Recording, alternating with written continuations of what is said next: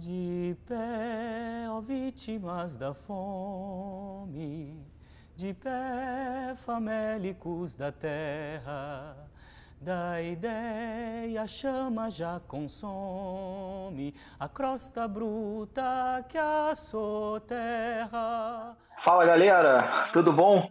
Estamos começando aqui mais um Central de Comunicação da capital de Pindorama, nosso maravilhoso CCCP, que é o podcast da Seja Subversivo. Eu sou Pedro Fernandes. Eu sou a Patrícia Miguez.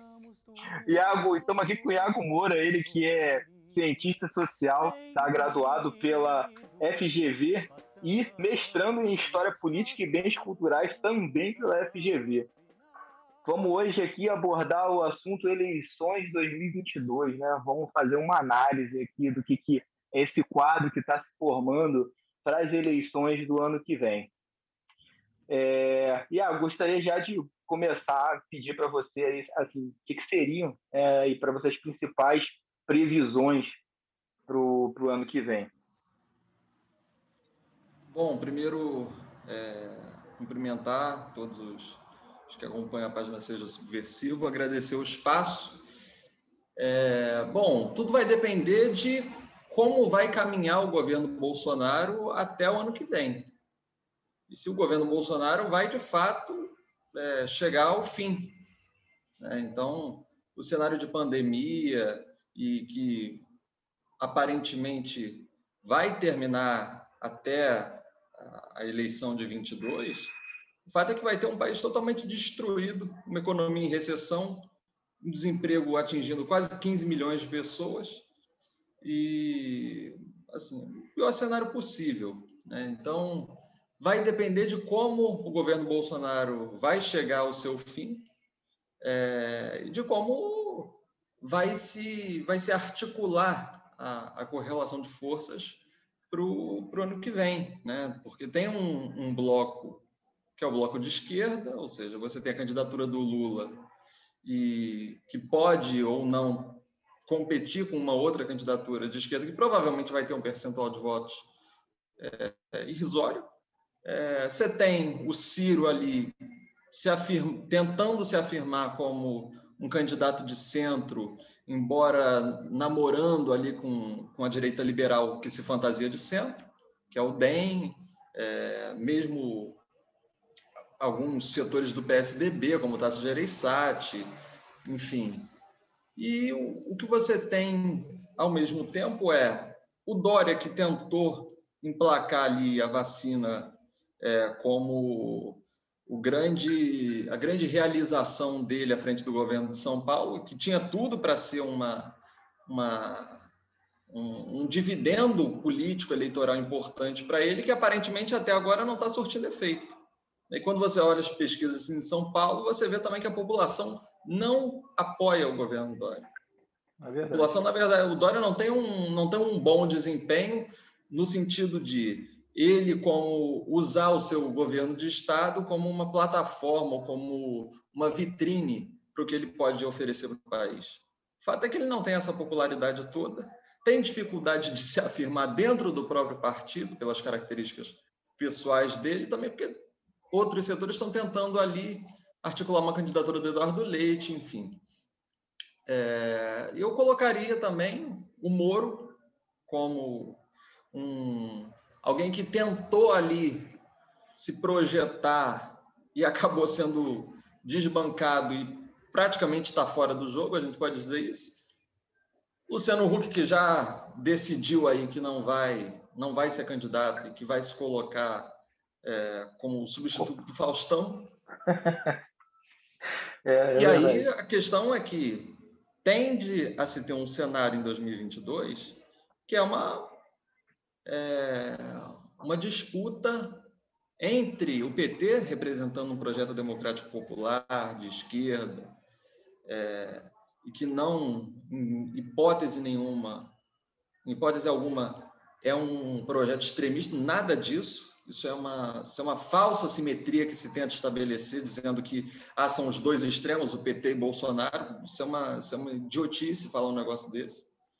É, o PT se afirma como polo democrático, como interlocutor político do campo democrático, a visita do Lula a Brasília, as articulações que ele está fazendo, tudo isso são um sinal nesse sentido.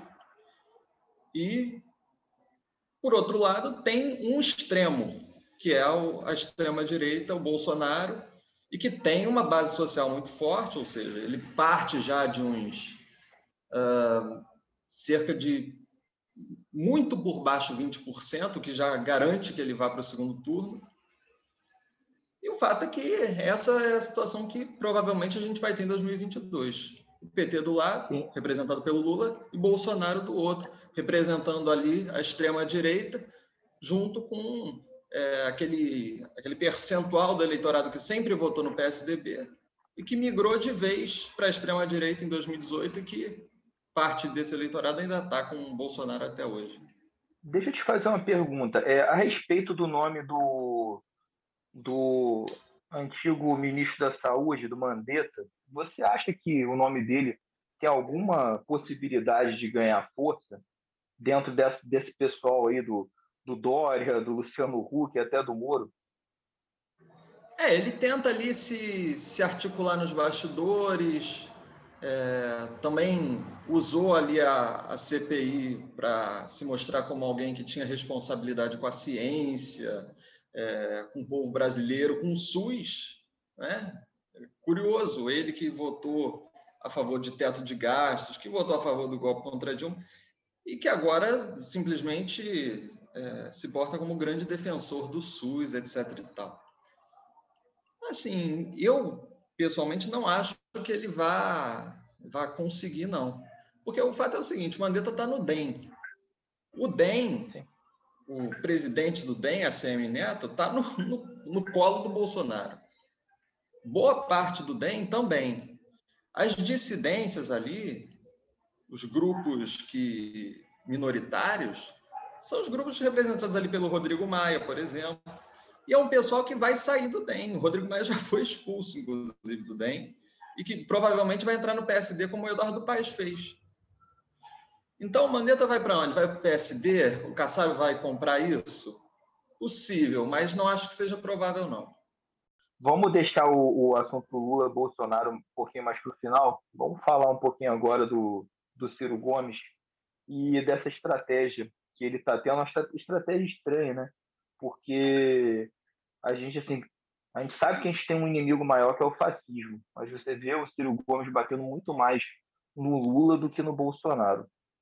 Então, é, queria ouvir de você um pouquinho mais sobre isso. É, o Ciro ele tenta, já que ele, ele percebeu que ele não tem como liderar um, um grupo de centro-esquerda, uma coligação de centro-esquerda. Né? Ele não ia conseguir convencer as pessoas com o seu percentual de eleitores fiéis, que cada vez mais parece um, um, um bando de lunáticos.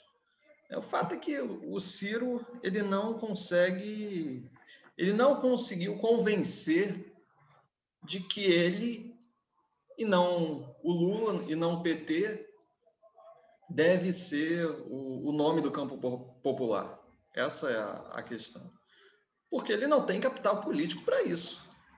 Né? Então, o movimento que ele fez é o seguinte: ele viu ali o antipetismo como uma força muito forte e decisiva em 2018, e ele começa a namorar setores que é, estão ali no campo do antipetismo. Então, ele faz um movimento ali em direção ao DEM, e tenta se viabilizar como o candidato do centro e da centro-direita.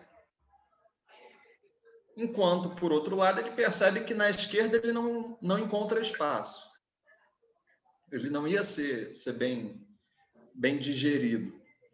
Então, o que ele está fazendo é apostar em um discurso, a meu ver, despolitizante, um discurso que, muito mais do que se propor a, a, a ser um interlocutor do campo democrático, é, de se prestar é, à defesa das lutas, em defesa da democracia, contra o autoritarismo do Bolsonaro e tal. Não, o que ele está tentando fazer é justamente a narrativa política de que tem, de um lado, o bolsonarismo e do outro, o bolsopetismo, é, o lulo, lulopetismo, como ele, ele gosta de chamar, e tenta ali se carimbar como uma alternativa de centro, centro-direita. O fato é o seguinte, com esse programa econômico que ele diz defender, né, embora a gente saiba que a bancada mesmo do, do PDT no Congresso tem um comportamento muito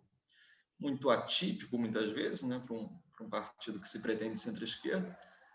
E assim ele tenta é, se apresentar como um porta-voz do nacional desenvolvimentismo. E aí ele apresenta um programa econômico com é, pitadas de keynesianismo, enfim. Mas o fato é que com esse programa econômico ele não vai conseguir é, estar junto do DEM. Não vai. Essa é uma, isso é um fato. Ou ele vai abrir mão disso e pagar para ver, ou ele vai seguir nessa estratégia. E o fato é o seguinte: o que, que vai atrair o DEM? O que, que vai atrair ali outros partidos de, de centro-direita com quem o Ciro tenta dialogar? o que vai atrair é justamente o programa, a questão do programa econômico.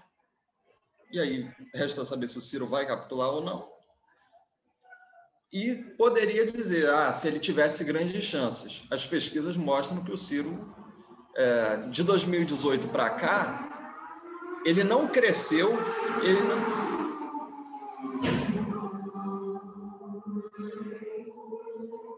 Porra, tá tendo perseguição nessa rua ele não cresceu, ele não se afirmou como uma, uma alternativa para o país. E aí ele desesperadamente tenta atacar o PT para conseguir angariar o antipetismo, que, convenhamos, é muito menor hoje do que em 2016. O Ciro... já pode dizer, a gente já pode dizer que, o, que com esse encolhimento né, de, de intenções de voto no Ciro, a gente poderia esperar para 2022 o Ciro se tornando uma nova Marina? Olha, não sei se para 2022, mas é bem possível, porque fato é o seguinte: se a gente olha para 2018, teve o caso da Marina que você citou, mas teve o Alckmin ali também tendo um resultado ridículo. Né? É. Nem 5% dos votos. Sepultamento do Alckmin. Tem uma base que sempre votou no PSDB sem ser tucana, é, mais por ser anti-PT, por o PSDB Sim. estar sempre no segundo turno contra o PT. E aí sempre votou, votou no Serra em 2002, Alckmin em 2006, Serra 2010, AS 2014, e essa base, quando chega em 2018, ela pula para o Bolsonaro e o Alckmin é desidratado, ele chega no, no primeiro turno desidratado. Isso, convenhamos, com uma coligação enorme, com muito tempo de televisão. E ele, Sim. a candidatura dele fez água. A candidatura dele fez água. É, então, o Ciro, nesse sentido, o discurso dele, a meu ver, não vai colar. Ou seja, ele vai chegar em 2022, se não igual, mas perto da Marina. Eu acho que ele vai estar um pouco acima daquele percentual dela que foi, inclusive, inferior ao do Daciolo. Eu acho que ele vai ter ali uns, eu diria que entre 5% e 10% dos votos. Então, uma questão que eu queria colocar, já que a gente está falando dessa tentativa de centro ali, né? É, a gente tem um perfil de eleitor que em 2018, por exemplo, e eu, eu digo isso assim com base em muita coisa que eu vi, né? Tem um, um lado meio empírico no que eu tô falando. Que é aquela pessoa que se diz de direita, mas odeia o Bolsonaro, né? Aquela pessoa que não, eu não vou votar no, no Bolsonaro de qualquer jeito. E é aquela pessoa que até em 2018, com muita raiva no coração, foi lá e apertou 13, assim, apertou 13 meio, hum, sabe, saiu aquela coisa, né? Só que quando a gente fala em 2022, a gente não tá mais falando do Haddad, porque o Haddad, eu já ouvi essa frase por aí, né, que ele é o mais tucano dentro do PT. E faz algum sentido. Porque o Haddad, ele ainda é aquele cara que é mais engomadinho, sabe? Até o cara que se diz de direita, ele ainda consegue votar no Haddad com raiva, mas ele consegue. Mas quando a gente tá falando do Lula, pô, aí é o Lula, né? É o Lula, é, é outra história. Então, a minha pergunta, assim, é o meu questionamento que fica, que na, na verdade acho que não existe uma resposta única, mas é, é, esse pessoal, né, que se diz, não, eu sou de direita, mas no Bolsonaro eu não voto porque é um extremo, porque, enfim. E, na verdade, esse, normalmente é o tipo de pessoa que enxerga o Lula como um extremo também, que a gente sabe que não é. É uma imbecilidade, né, enxergar dessa maneira. Mas essas pessoas, será que quando chegar um segundo turno, porque provavelmente são pessoas que vão votar em Ciro, vão votar em Dória, vão votar em Moro, sei lá, mas que quando chega na hora do segundo turno, em que você tem a opção Lula e Bolsonaro, Será que essas pessoas vão ser capazes de votar no Lula? Será que elas vão votar no Lula para evitar um Bolsonaro? Esse é meu medo. Eu acho que vai ter um, um grande número de abstenções, como já tem se, se verificado né, nas últimas eleições. Vai depender também de como a gente vai é, ter aí a, o comportamento da grande imprensa, da mídia, que tem ainda um peso no debate público. Isso não se pode negar. Lava Jato foi o que foi por isso. Porque tinha ali um respaldo o tempo inteiro da grande imprensa. O impeachment da Dilma foi o que foi também por isso. Porque tinha ali cobertura das manifestações todo domingo. O pessoal de verde e amarelo em várias capitais do país. Deu no que deu. Então, o que eu penso é que, assim, vai, vai depender de como o debate público vai, vai se dar, né? se a gente vai ter novamente editorial do Estadão falando que é uma escolha muito difícil, né? que é o que, que a gente espera. E você colocou uma coisa. Gente, o Haddad, a pessoa não engolir pô, um, um, um sujeito que, de certo modo, está identificado com movimentos populares e tal. Isso a gente já espera dessa de alguns setores da classe média, que eu carinhosamente apelidei de classe média. O fato é que a gente tem é, um, um, um, moralismo muito, muito exacerbado quando se fala de política. Isso é um comportamento histórico da, da classe média. E chegou em 2018 e eles simplesmente não engoliram o Haddad. O Haddad que se apresentava como um sujeito tão liberal, tão liberal não, tão moderado, que em alguns momentos várias pessoas o criticavam, inclusive por não ter, é, por no seu programa econômico, não estar disposto a fazer determinados enfrentamentos com, vamos dizer, entre aspas, é, cláusulas pétreas, ou seja, coisas irrevogáveis é, para o pensamento ortodoxo brasileiro. É, o Haddad ali. É, e ele fez esse movimento também, não só pela natureza conciliadora dele, mas porque ele sabia que ele precisava ali de mais do que os 30%. Ele fez esse movimento e ainda assim ele não se tornou palatável mesmo com aquele, mesmo Haddad sendo um, um gentleman, com aquele jeito de, de intelectual da USP, ele não se tornou palatável. E boa parte dessas pessoas votaram no Bolsonaro. Outra parte expressiva anulou, votou branco. Então, o que eu penso é que o debate público, como ele vai se dar nos meios de comunicação, é algo importante. O Lula, ele está se apresentando aí como um. Eu não acho que o Lula esteja mais sendo visto como em 2018, né? pelo desgaste do governo Bolsonaro. Que as pessoas olham, muita gente olha hoje em dia e fala: é, o, o Lula, assim, tá lá, não gosto dele, mas no tempo dele não era desse jeito. Então tem um. A questão é a seguinte: qual fator vai ser dominante, se vai ser o anti-lulismo, o antipetismo, ou se vai ser o antibolsonarismo. Eu acho que o antibolsonarismo hoje em dia está maior. Então, eu chutaria que ia ter um percentual muito grande anulando, votando branco, mas que entre Lula e Bolsonaro ia ter uma, um bom contingente de pessoas indo de, de Lula.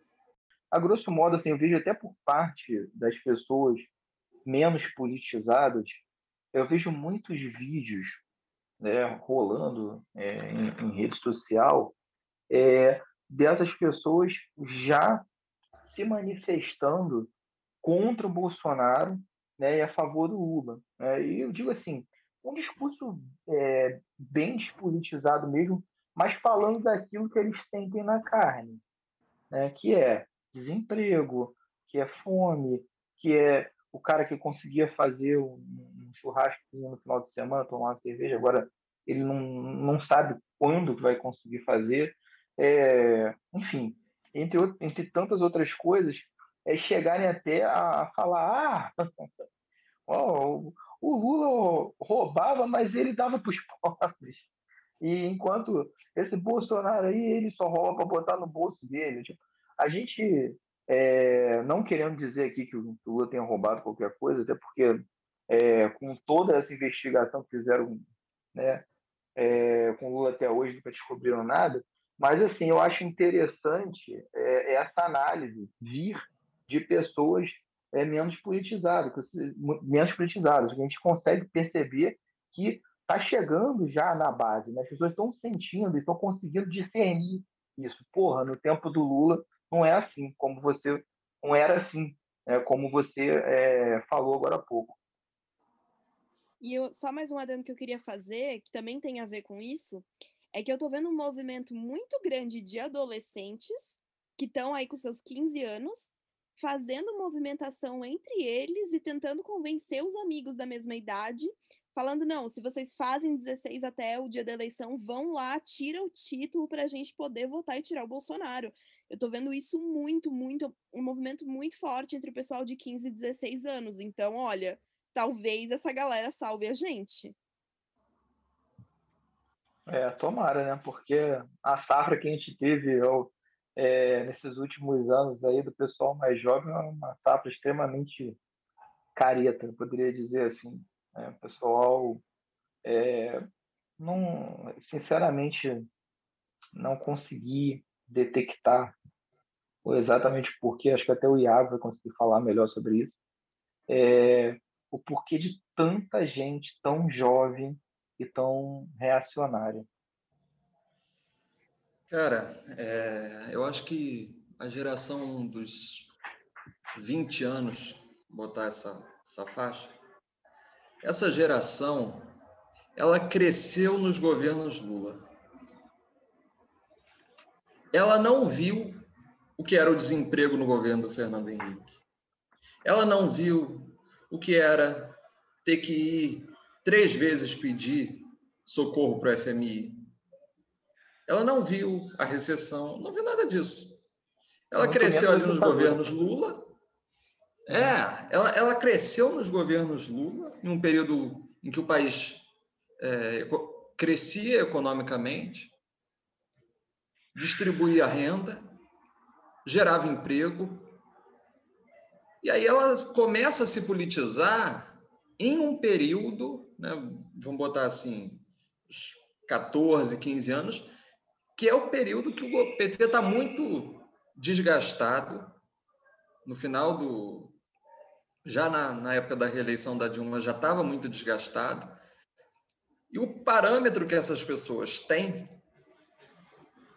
é, um, é uma visão negativa em que eles estavam num ponto que era a saturação dos ciclos de governo do PT. E, por outro lado, o surgimento ali de uma, de uma nova direita, vamos dizer assim. É porque em 2016 a gente não. A gente sabia já, a gente conseguia sentir cheiro de fascismo.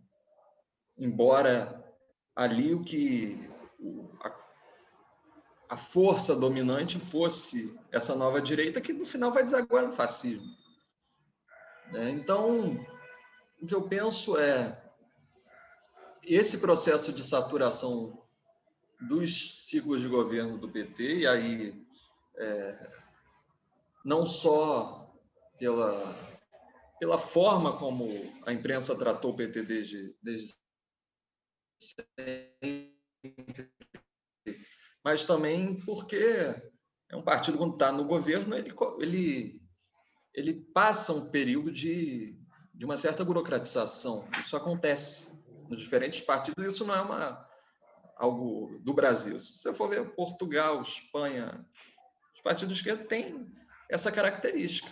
Né? Se constroem é, junto a um amplo movimento de massa e quando estão no poder, tende a haver um distanciamento. Isso acontece. Isso na, na Alemanha, no, no Partido Social Democrata Alemão, antes do nazismo, se, se falava em, em como era um partido que já estava se burocratizando. Isso porque, não estou falando assim, nem que não tinha chegado ao governo, ou seja, a burocratização ela começa antes, e quando está no governo, isso ganha um, um, uma força muito maior. É, então já tinha ali um PT desgastado e a alternativa era essa nova direita. A questão é se essa juventude vai olhar e falar: não, a nova direita deu nessa coisa horrorosa que é o Bolsonaro. E aí, pelo menos no PT, a gente tinha, nos governos do PT, a gente tinha é, civilidade. Uhum. Ainda que eu não goste, ainda que eu ache é, cometeu muitos erros, não tinha naquele tempo alguma alguma civilidade, não um cara que um sujeito que se caracteriza pela sua pelo seu comportamento cada vez mais indigente, que é no sentido de que não, se, não age como um ser humano, começa a agir realmente como um animal. E aí, quando você. Quando, cara, você tem noção. Imagina se você não soubesse nada sobre o Bolsonaro. E aí você chegasse, chegasse alguém para você e falasse: então, o presidente do meu país, ele, no meio de uma pandemia, no meio de a maior pandemia desde a gripe espanhola, ele chegou, pegou uma caixa de cloroquina e mostrou para uma EMA. É verdade. Esse é o sujeito que é presidente do Brasil. Então, tem gente que olha para isso que vai falar, cara, não, é, é, é, muita vergonha que eu vou passar quando eu voltar aí para Disney. É, Bem observado. Eu acho que, já que você falou dessa questão da, da EMA, né, e que virou meme, eu acho que uma outra coisa que é importante colocar é que eu acho que uma, um dos motivos pelos quais você tem tanta gente jovem reacionária, embora também tenha muita gente jovem progressista, mas já chego lá, é que essa galera, nessa idade, a comunicação deles é totalmente virtual, é totalmente meme, é totalmente internet, e é uma coisa é, vazia, é uma coisa muitas vezes que é muito mais pela linguagem do que pelo conteúdo. O que eu quero dizer com isso? É, a gente hoje em dia tem uma carência, na minha opinião, uma carência muito grande de pessoas produzindo conteúdos para a internet de esquerda e principalmente conteúdos que conversem com essas pessoas. Porque, honestamente, a direita faz isso muito bem. Eles pegam lá, se você entrar no canal do MBL, você pega um vídeo, é, por exemplo, Kim Kataguiri lá, é, janta fulano de tal. E aí você pega literalmente, você pega um vídeo de uma pessoa falando qualquer coisa, a pessoa tá falando assim, não, porque é, o céu é azul por causa de qualquer fator químico X, Y, Z que acontece na atmosfera. Aí aparece o Kim Kataguiri falando, não, o céu é laranja porque eu quero que seja. Aí o que, que eles fazem? Fazem uma edição, desce o óculos, toca a musiquinha, não, jantou, lacrou. E é isso que, que faz tanta gente dessa idade é, acreditar nesses movimentos. Então, é, é a linguagem, não é o conteúdo. Então, acho que esse conteúdo conversa muito com pessoas mais jovens. E eu acho que a gente está com uma carência de pessoas que façam conteúdo legal de esquerda, que converse com essas pessoas. Tá faltando isso. Eu tô começando, isso me dá um pouco de esperança, porque agora falando do, dos mais progressistas, É, eu acho que a gente está mudando, isso está começando a melhorar. Eu estou vendo pessoas jovens fazendo conteúdo legal, assim, que chama atenção, é, voltado para a esquerda. Eu estou vendo que está melhorando. Esses dias mesmo eu caí num vídeo de uma garota de 16 anos falando sobre política com uma maturidade que nessa idade eu jamais pensei, pensaria em ter, gente. E essa menina com 16 anos, assim, para a idade dela, falando disso com uma maturidade tremenda. Então, acho que a gente está começando a evoluir. A esquerda está começando a produzir conteúdo legal, mas ainda falta. E para mim, o fato de ter tanta gente jovem e racionária tem muito a ver com isso, está muito ligado a isso. É, a questão das, das mídias digitais, é, isso é algo que a. que. Tu, tu, hoje é muito fácil a gente a gente identificar claramente essa deficiência. Mas o fato é que tudo mudou tão rápido. Eu, eu lembro do. Quando o celular era, sabe, com, com antena, fechava. Isso não tem tanto tempo. Então tudo mudou muito rápido. Agora, de fato, a esquerda perdeu totalmente o bonde com, esse, com essa questão da comunicação digital nas mídias sociais. Perdeu totalmente o bonde. Isso é uma, uma deficiência, porque o fato é que muita gente é, se viu ali, vamos dizer assim, empoderada com é, a chegada dos meios de comunicação digitais. Porque aí, aí, na cabeça dessas pessoas é um, um meio de romper o que os meios de comunicação tradicionais de massa fazem. Porque o fato é que não tem mídia democrática no Brasil. A mídia que eu digo, a grande mídia. Não, são oligopólios controlados por famílias ou igrejas que simplesmente vão passar uma, uma determinada versão dos fatos através, por exemplo, do WhatsApp, as pessoas se sentiram assim, cara, tá furando a bolha e tá chegando em mim o que a Globo não quer que eu veja. É isso, claro, com, com jovens, então isso isso ganha isso ganha um alcance.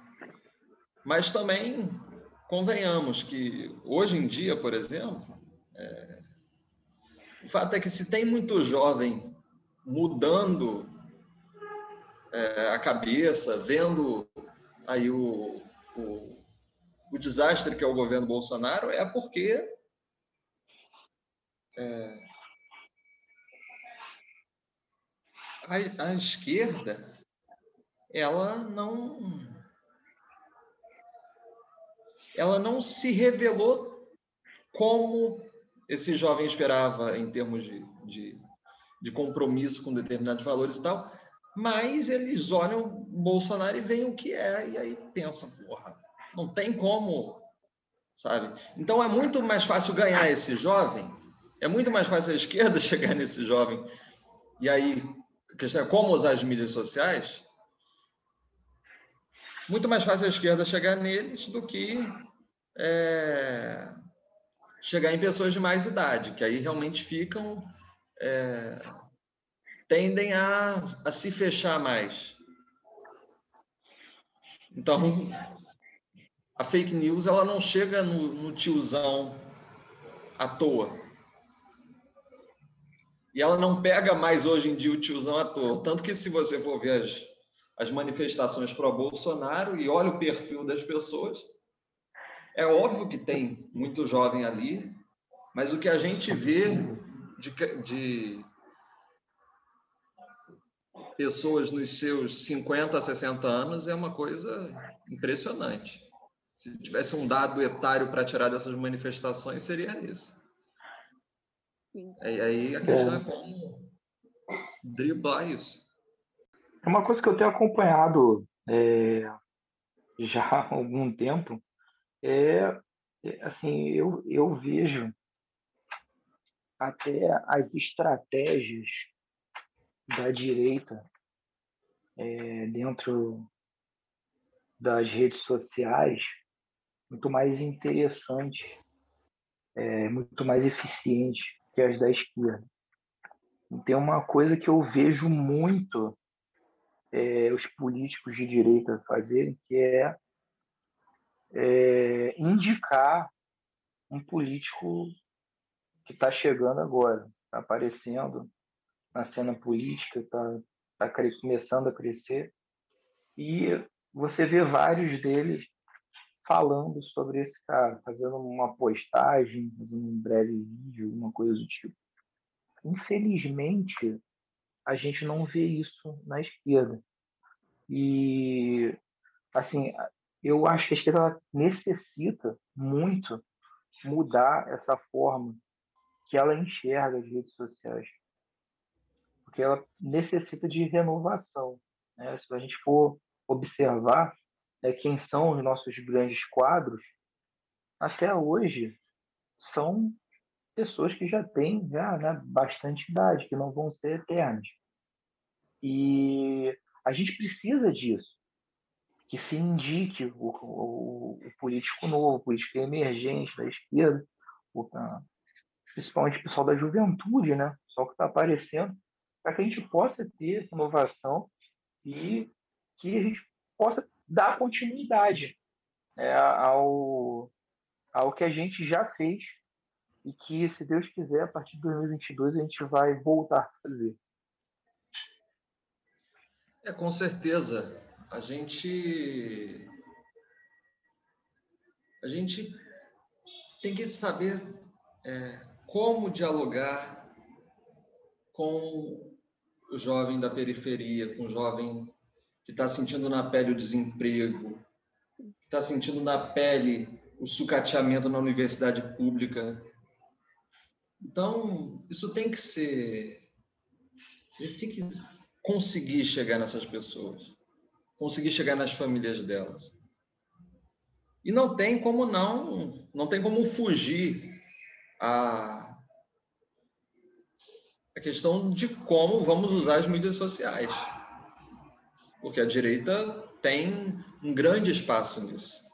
E uma, uma outra questão que eu, que eu me, me coloquei foi a seguinte: a questão de como a palavra política ganhou um, um sentido negativo, e aí você tem alguns movimentos de renovação da política que, na verdade, assim, são uma manifestação da direita, das grandes corporações, da visão de mundo que eles têm e que se infiltram em partidos de esquerda e que fazem ali disputa dentro do partido.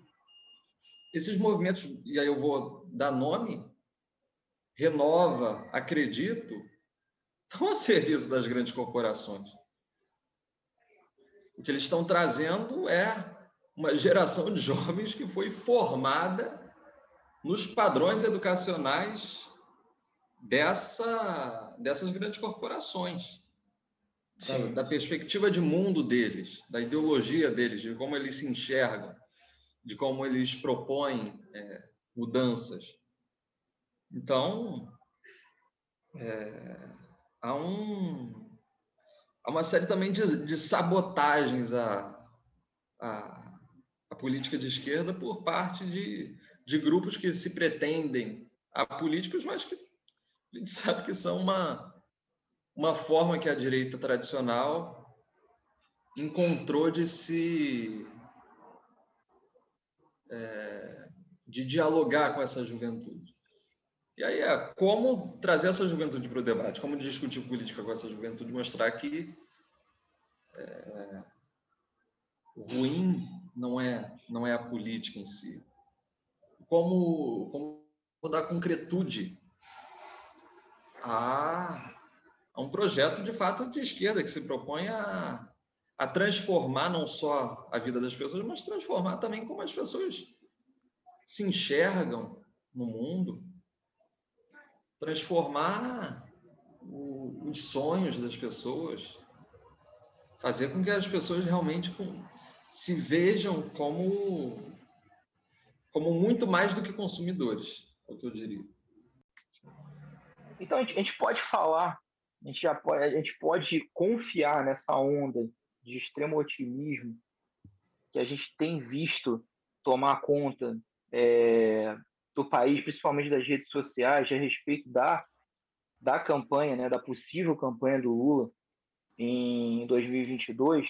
Eu vi hoje uma matéria com o Delfim Neto afirmando, afirmando que o Lula venceria, inclusive, no primeiro turno. Assim, eu sou daquelas pessoas, eu sou sempre mais cauteloso, mas eu é, tenho que dizer que, assim, eu já começo a olhar para 2022, né, ainda mais depois de tantas reviravoltas que nós tivemos, principalmente é, na, que, na questão jurídica, que, que tanto né, é, machucou o Lula aí nesses últimos, nesses últimos anos, eu já começo a olhar para 2022 realmente com, com muito otimismo. É, eu penso que é óbvio que o restabelecimento dos direitos políticos do Lula isso traz um, um, uma esperança para a gente. A gente não, não pode deixar de reconhecer quando tem uma vitória desse tamanho. Isso teve uma importância no Brasil e no mundo gigantesca. Então não, a gente tem que é, comemorar as vitórias, os avanços, mas entender que para ter 2022 a gente tem que sobreviver até lá. Sim. E se depender desse governo, a gente não sobrevive uhum. que tem um, um, projeto muito claro de extermínio da população brasileira. Porque é isso que está acontecendo. A gente vai chegar a 500 mil mortes daqui a pouco. É, Já se fala em, em, em, previsão de, em caso de terceira onda, caso seja enorme, né, com a chegada da variante da Índia, sim, chegar a agosto com 700 mil mortes.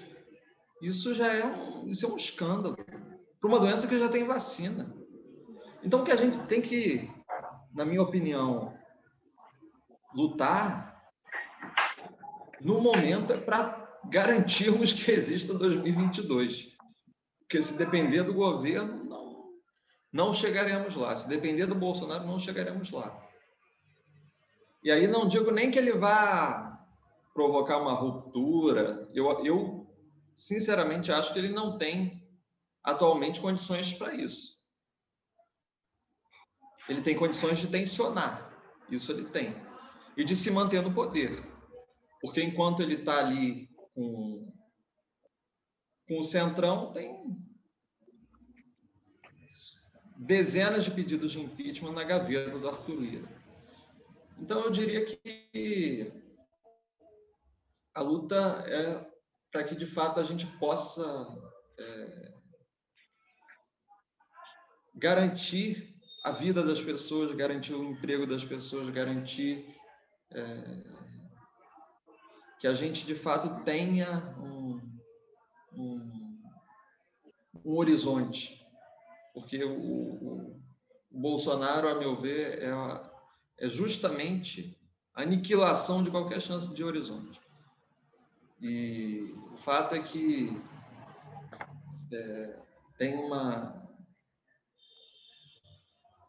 A gente tem que disputar é, a questão do auxílio emergencial, a questão é, dos direitos sociais, do emprego, lutar contra as privatizações que estão sendo feitas aí a toque de caixa entregando a Eletrobras, por exemplo, com uma MP, eles entregam uma empresa pública para um, para um grupo privado.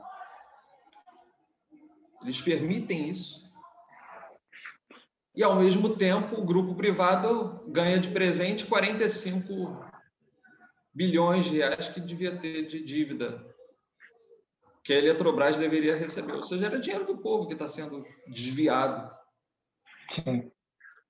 E o fato é o seguinte: fazer essas lutas hoje para garantir que, de fato, é, exista Lula em 2022. Então, acho que é fundamental construir o caminho para 2022, mas não esquecer de pautar o fora Bolsonaro, porque então, são, é uma coisa totalmente inaceitável quando se tem vacina, quando se tinha como fazer é, um, um grande programa de conscientização para que as pessoas ficassem em casa e recebessem para ficar em casa. Porque o isolamento deveria ser um, um direito das pessoas, dos trabalhadores. Não se fez isso, se sabotou todas as medidas de isolamento. Então, o responsável pelas mortes, pelas centenas de milhares de mortes, é justamente o inimigo a ser atacado nesse momento, que é o Bolsonaro. Então você vê então, a gente pode dizer que, que você vê como essencial, então que o povo se manifeste, que o povo vá para a rua. Pra... Com certeza. O fato é o seguinte: trabalhador nunca saiu da rua. Sim. Trabalhador é nunca pôde ficar em casa. É. Nunca pôde. Trabalhador tinha que ir para a rua, ficar aglomerado dentro do ônibus. Tinha uma foto do ano passado que era um impressionante, não sei se, não lembro agora se era dentro do metrô ou do ônibus. Mas o fato é, o trabalhador não pôde fazer isolamento. O trabalhador se contaminou, morreu. E a questão é a seguinte: ir para a rua no momento, eu li isso em algum lugar hoje, é uma atividade essencial.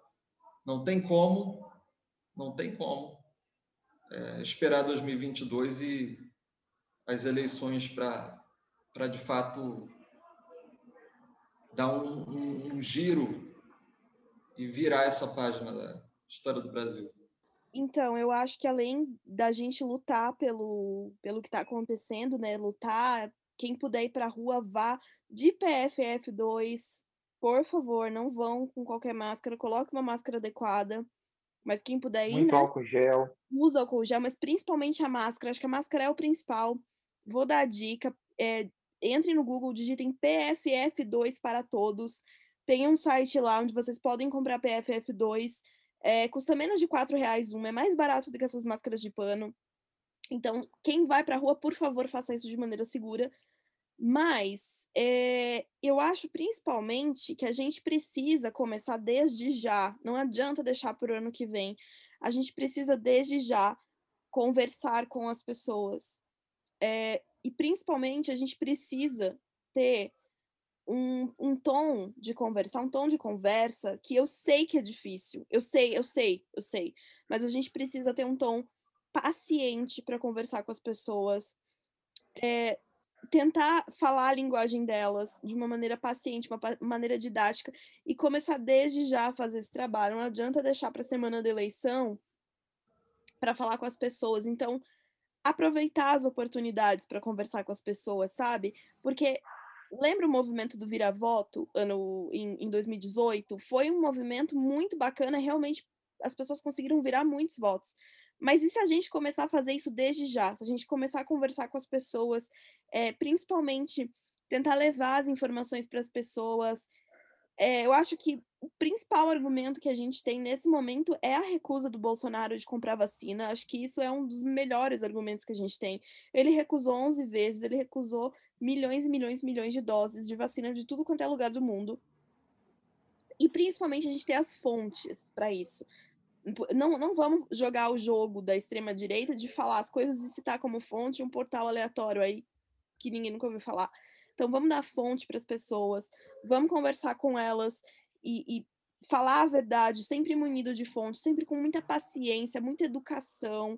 Não vamos ser igual às pessoas da extrema-direita, de xingar, de ofender. É difícil, é difícil, é muito difícil, mas com esse discurso calmo, paciente, levando a verdade, a gente pode sim conseguir muitos votos e a gente tem um tempo grande para isso. Então, conversem com as pessoas no entorno de vocês, sabe? Na época da, de 2018, eu consegui eu consegui virar voto de motorista de Uber, eu consegui virar voto de pessoas no mercado que estavam me atendendo. Então, vamos ter paciência, conversar com as pessoas, por mais difícil que isso seja, a gente engole um pouquinho a seco, e eu acho que nessa a gente pode sim trazer informação para as pessoas. É, porque em cima da, da hora da eleição não adianta ficar colocando banquinho com bolo e café, né? Não. O trabalho tem que ser. O trabalho já devia estar sendo feito, né? Desde que a eleição acabou, a eleição de 2018. Sempre falo muito sobre isso também, Paty, muito bem colocado, viu? É isso aí. Acho que a gente tem que estar sempre é, aberto a, a ouvir as pessoas e ter a paciência para explicar, para tentar explicar. Se a pessoa não quiser, tranquilo, sabe? Passa para outra, mas tem que ter paciência, a gente, a gente tem o conhecimento, a gente tem o poder. Com certeza, eu acho que uma última coisa que eu gostaria de colocar é que é, é super aceitável nesse momento as pessoas, muitas pessoas terem receio de ir às ruas, de protestar. É muito legítimo. Mas a tentativa que algumas pessoas fazem fazem de desmobilizar o ato, de falar que não é o momento. Isso é, é realmente uma, uma coisa muito, muito lamentável. Uma filha da putice, não consigo usar outro termo. Desculpa. Tá tudo bem. Eu tenho observado muito isso também, Iago, e eu, eu reajo da mesma forma. Assim, na Seja Subversiva, a gente tem feito muitas postagens, né? é, chamando a galera para a manifestação do, do, dia 29, né? Esse, esse programa ele vai ao ar, vai ter passado essas manifestações, que só vai ao ar semana que vem. É, só que é uma coisa que eu peço muito para as pessoas: é o seguinte, eu acho assim, eu, acho, eu, tenho, eu tenho certeza disso. Todo mundo tem o direito de estar com medo. É super compreensível que a pessoa não queira ir para a manifestação até. Mas a pessoa que não quer ir, que está preocupada, fique em casa, ok. Mas, por favor, não vamos desanimar a galera que está tendo a coragem de lutar, sabe? Quem está tendo coragem de lutar tem que bater palma para essa pessoa. Porque, assim, se o momento que a gente está vivendo, né, com, com, com, tantas mortes já e com, com novas cepas aí do, do, do vírus pegando, se a gente está precisando sair, é porque a gente está vendo que o presidente é, ele é muito mais letal do que esse vírus. Sim. Exatamente. É, eu acho que, inclusive, é, é assim. Eu acredito que o Bolsonaro ele sabe que a partir do, se a partir do momento que as pessoas estivessem vacinadas, a chance delas irem para a rua era maior. E eu digo mais, ele sabe que os apoiadores dele literalmente estão defecando e andando para isso que vão para a rua de qualquer jeito. Então isso coloca ele numa situação de, de vantagem, né? E a partir do momento em que a esquerda decide ir para a rua, isso também já vai gerando uma uma situação em que ele vai se enfraquecendo. É, e eu concordo com o Pedro, eu acho que cada um sabe de si. Eu mesma por motivos pessoais eu não vou para a rua nesse sábado, mas eu tô torcendo para quem vai. Se vocês vão para a rua com segurança, por favor, mas se vocês querem ir, vão, entendeu? Não, não, quem sou eu para falar que não? Principalmente nessa situação. Então, é aquela coisa, é como o Iago falou, o trabalhador nunca saiu da rua. Ele nunca saiu da rua. Aqui na minha cidade, por exemplo, desde que a pandemia começou, eles diminuíram, a prefeitura, né, o Greca, que tem nojo de pobre, ele diminuiu a quantidade de ônibus ao invés de aumentar, o que é uma decisão que não faz nenhum sentido. Então, o pobre, o trabalhador, ele está no ônibus lotado. Eu tenho o privilégio de poder trabalhar da minha casa, mas eu sei que eu sou exceção à regra. E as pessoas estão na rua trabalhando, essa é a verdade. Então, se as pessoas estão na rua trabalhando, não, não, não há diferença delas que já estão na rua irem até a manifestação. Então é bem isso. Acho que não, não cabe a ninguém ficar é, Não cabe a ninguém ficar desmotivando, não cabe a ninguém ficar inviabilizando as, as manifestações de rua. Vamos lá, vão para a rua. E é isso, mas protejam. Acho que o principal é isso. A gente tem o bom senso de fazer isso de uma maneira segura, né? Enquanto os apoiadores do Bolsonaro, não. É, inclusive, a gente já está chegando no final aqui, né? já está caminhando para encerrar. É, eu queria aproveitar para parabenizar né? você que foi para a rua, você que foi protestar, e a gente sabe que não acaba aqui. Né? É, tem essa manifestação agora dia 29. Eu é, acredito que vai ser o início de grandes manifestações que vem por aí, né? Que a gente consiga, enfim, tirar esse genocídio do poder. Ah, parabéns aí para todos que participaram. Eu deixo o mesmo recado que o Pedro, deixo meus parabéns para quem foi para a rua lutar, não só dessa vez, mas para futuras manifestações. Acho que as pessoas que estão fazendo isso são verdadeiros guerreiros e também queria muito parabenizar, porque todos os chamados que eu tenho visto para a manifestação, todos que eu vi até hoje, mencionavam é, o uso correto de máscara, mencionavam as medidas de proteção. Então, para mim é um parabéns duplo, não apenas por vocês estarem literalmente indo para a rua lutar por esse país, mas porque vocês são a fatia de pessoas que está tendo muito bom senso ao fazer isso, né? Que está fazendo isso de maneira responsável. Então, acho que fica em parabéns duplo, né? Não só por irem, mas por fazerem isso de uma maneira segura, responsável e incentivando as pessoas a fazerem da mesma maneira. É isso. Iago, é, considerações finais, agradecimentos. Agradecer você, agradecer Patrícia. É...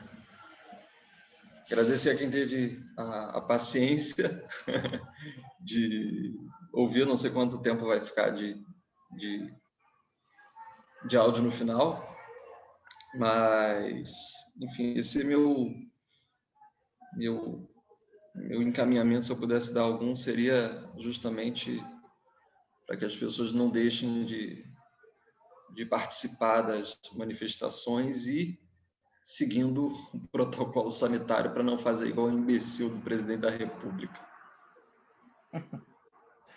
Valeu.